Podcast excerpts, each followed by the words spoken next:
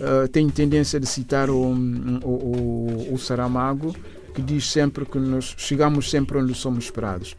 E uh, eu adoro esta frase porque corresponde completamente à minha, à minha, o meu percurso. O meu percurso. Tenho tendência de, de, de explorar uh, o que a sociedade me oferece. Uma sociedade onde se oprime, a lado nenhum leva. Quem está de costas às paredes, às paredes, às paredes ou às costas das paredes nunca ficarão muito tempo. Tem que reagir. No Barreto, nome artístico de Manuel Jerónimo Barreto da Costa Oliveira, autor multidisciplinar que combina diferentes materiais, diferentes técnicas das diversas linguagens: desenho, fotografia, pintura, vídeo. Há figuras, ora livres, ora abandonadas, ou como ele próprio diz, há figuras lançadas, como o pólen das flores que é levado pelo vento. Há muito vermelho, mas há também cinza, branco, preto, em obras que, de acordo com as leituras que no Barreto vai fazendo do mundo, vão sempre no sentido da denúncia, da desumanização, do sofrimento, da miséria, da solidão nu, hoje presente em museus e em coleções privadas de vários países, folha grande de exposições individuais e coletivas, nasceu lá, numa pequena localidade do norte da Guiné-Bissau. É realmente um percurso de, de São Domingo ao mundo fora. Um, São Domingo, Guiné-Bissau, onde nasci e ainda guardo um, recordações, embora de infância muito curta ali, e o resto foi entre a terra da minha mãe a base, que é Cacheu. Há mais do que um local simbólico na Guiné e na história da, da, da do mundo, porque a escravatura é, é a história do mundo. Uh, não podemos uh, ocultar uh, uma história tão pesada como esta, e Cacheu faz parte de, de, de pontos uh, e importantes da escravatura, muito embora quando se fala de, de, de, de pontos, pontos focais da, da escravatura, Guiné tem tendência a não se safar cedo ou se precipitar para mostrar que houve algo que aconteceu. Pronto, houve um trabalho feito pelo falecido Pepito e uh, onde se construiu aquele museu agora que está tá, tá, tá, tá lá e pronto, é um, é um espelho, é um espelho e é, e é porém, um, um, um legado do, do, do, do Pepito. E uh, eu acho que o trabalho feito para pôr isto de pé foi imenso e conseguiu-se.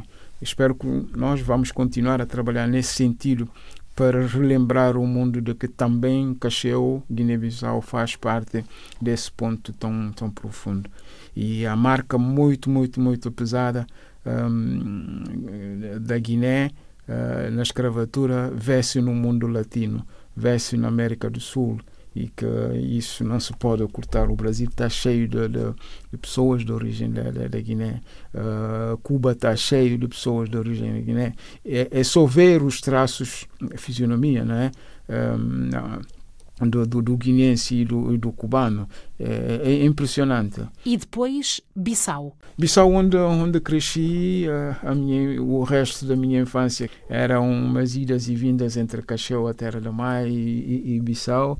Fiz a, minha, a, a, a minha juventude e, uh, em Bissau, o resto dos estudos foram ali em Bissau. E é destes tempos que Luísa Buscardini guarda memórias gratas do menino nu, amigo mais velho e sempre, sempre protetor. Eu conheço nu uh, desde 1975, uh, não me recordo, não consigo precisar o, o mês.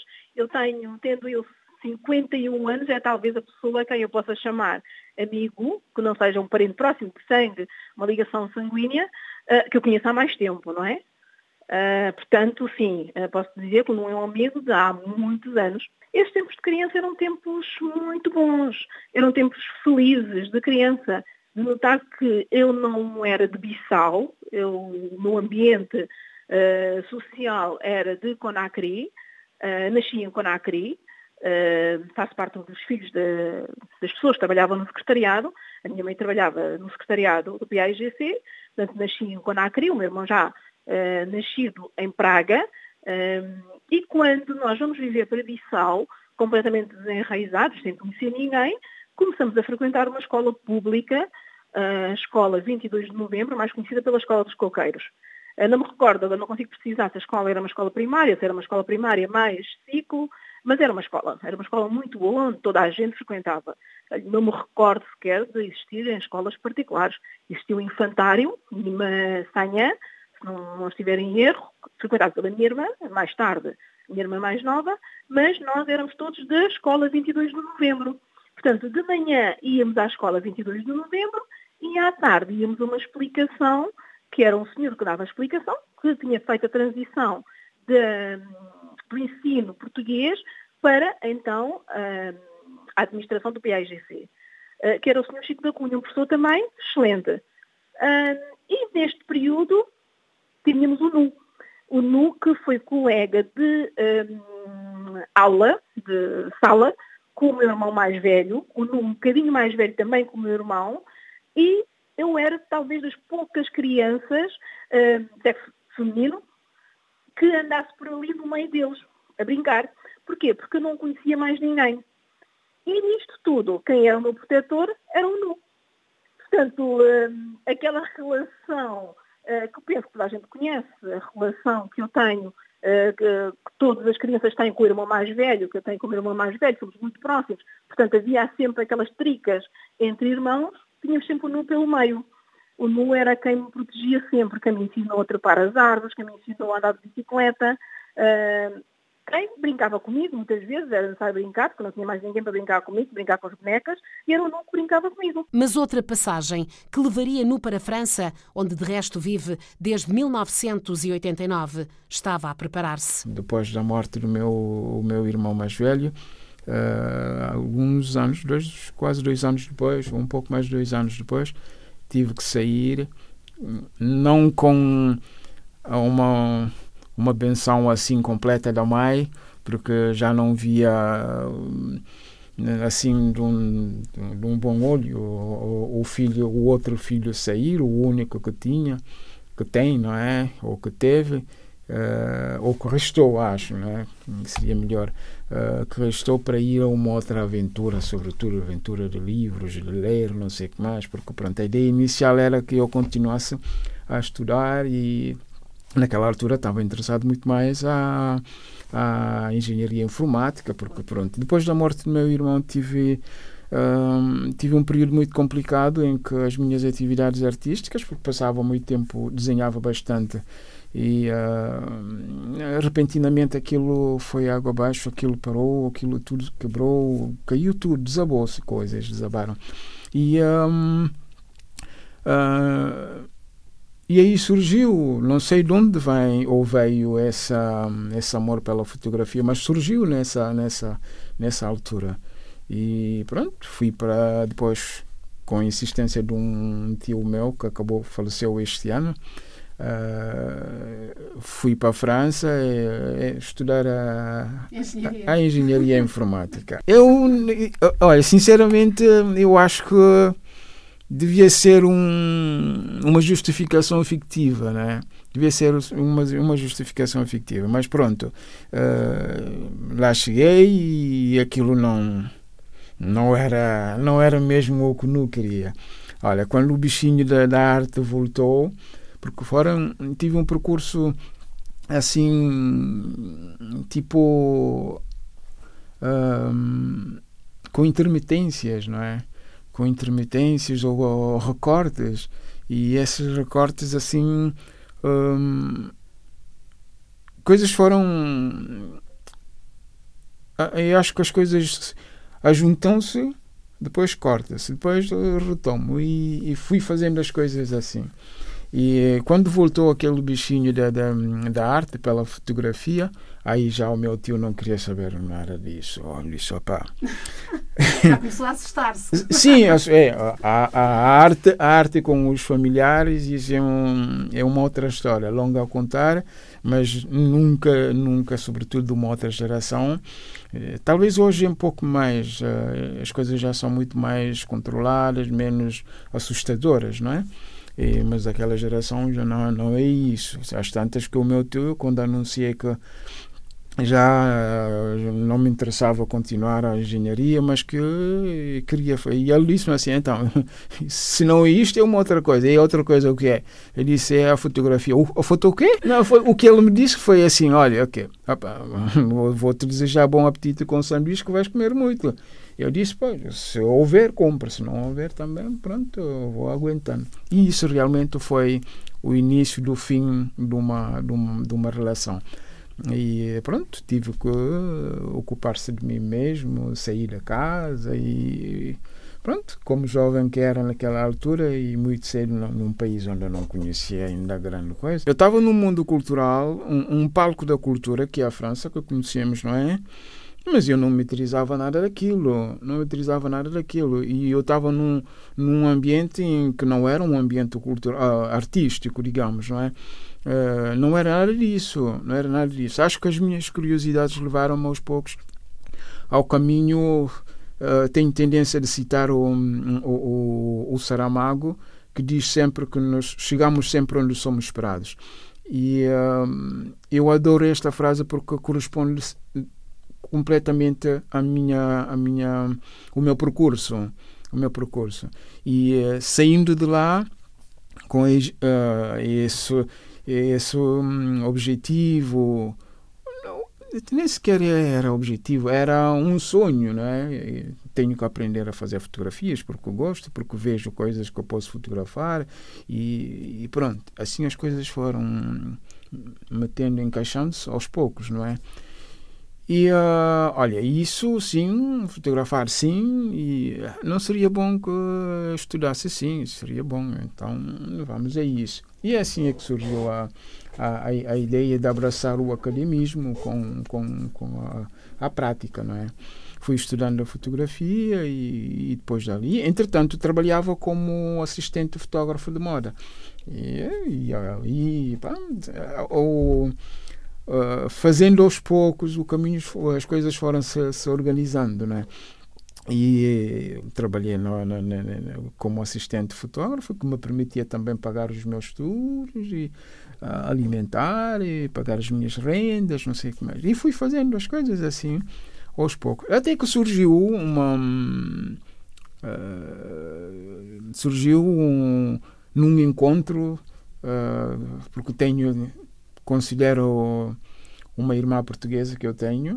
Não somos dos mesmos pais, mas é uma irmã portuguesa que eu tenho e um, chama-se Maria Filomena Canadas. Já aqui voltamos no, porque agora ouvimos essa amiga irmã. Eu sou Maria Filomena Canadas e conheci o No Barreto quando estava numa associação a fazer eh, uma exposição para o Cap Magellan em Paris e então conheci-o como fotógrafo e contactando com ele durante um ano eu descobri que ele desenhava perfeitamente bem e que por razão própria dele uh, tinha parado de desenhar.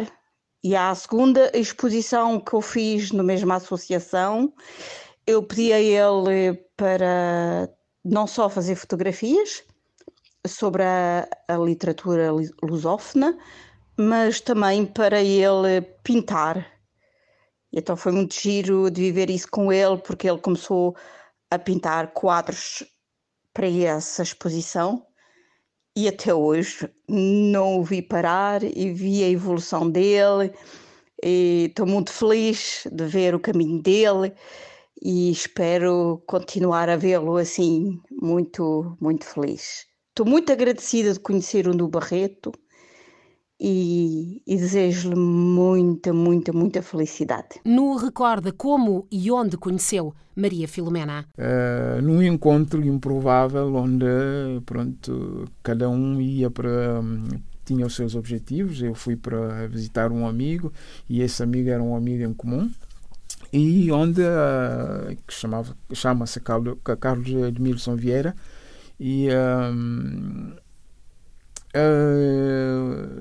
no encontro, naquela altura existia uma associação de jovens uh, portugueses que nas, os nascidos em França criaram uma associação ali e pronto, eram muito ativos. E estavam a receber, naquela altura, era o, o senhor Jorge Sampaio, como Presidente da República, e organizaram um fórum de encontro português, uma coisa luz assim, então convidaram artistas a expor. Agora já acho que estou a, a falar da França e profundamente, né? Naquela sequência, e ela disse assim, olha, e eles vieram para emprestar obras na casa desse, desse amigo. E e eu nunca tinha exposto, na Guiné desenhava, não pintava, e pronto, aquilo ficou. Como desde a minha tenra idade desenhei, era o meu hobby e pronto.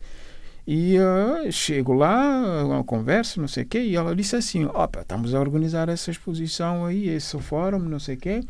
Precisamos de, de artistas guinenses, de pintores guinenses, mas não, não conhecemos. Eu disse: Olha, eu sei pintar. Nunca tinha pintado. Eu disse: Olha, eu sei pintar. Ah, sabes pintar, estás convidado então. Ok. Ah, e a, a temática, o quê? A literatura. Ah, ok, literatura. Então, vamos a isso. Contamos contigo. Sim, podem contar contigo. E assim foram as coisas. Pintei três quadros e fui. Ali sob pressão? Sim, sob, sob, sob pressão. Eu tenho uma história muito interessante com, com, com, com isso. Uh, estudando fotografias, não, não, não, não não não não não estou a estudar a pintura uh, onde se aprende uh, as dimensões uh, da, da, da, das telas os, os formatos os códigos. Eu dos códigos não sabia nada né? Eu dos códigos de, de, de, não sabia nada porque estou uh, a falar estou a referir aos códigos do, do, do os códigos do, das telas porque há formatos diferentes. Há formatos de paisagem formatos em França chama-se marinha né formatos quadrados e cada um tinha o inicial da, da, da, da coisa eu vou lá chego Uh, vi uma uh, que é, há uma, uma, uma apelação também chamada figura. Eu vou lá, naquela altura era franco-francês. Chego lá, pego, vejo aquilo, F, F eh, não, 25F, 30F, para mim era 25 franco ou 30 franco. Pego aí no quatro, quatro telas enormes, não sei o que, vou chegar à caixa, a miúda registra aquilo e deu-me um montante. Eu não, não tinha aquele dinheiro para pagar aquilo. E ela disse-me assim: é tanto? Eu disse: não, não, não, o preço está cá por trás, não é isso, é 25. E ela disse-me assim: não, isso são apelações, são símbolos, designações, há formato quadrado, há formato figura, há formato marinho, e isso isso por, aí fora. Ah, nesse caso só posso levar três. Não, tinha, eu tinha mais de. Tinha mais. Tinha cinco ou seis, uma coisa assim.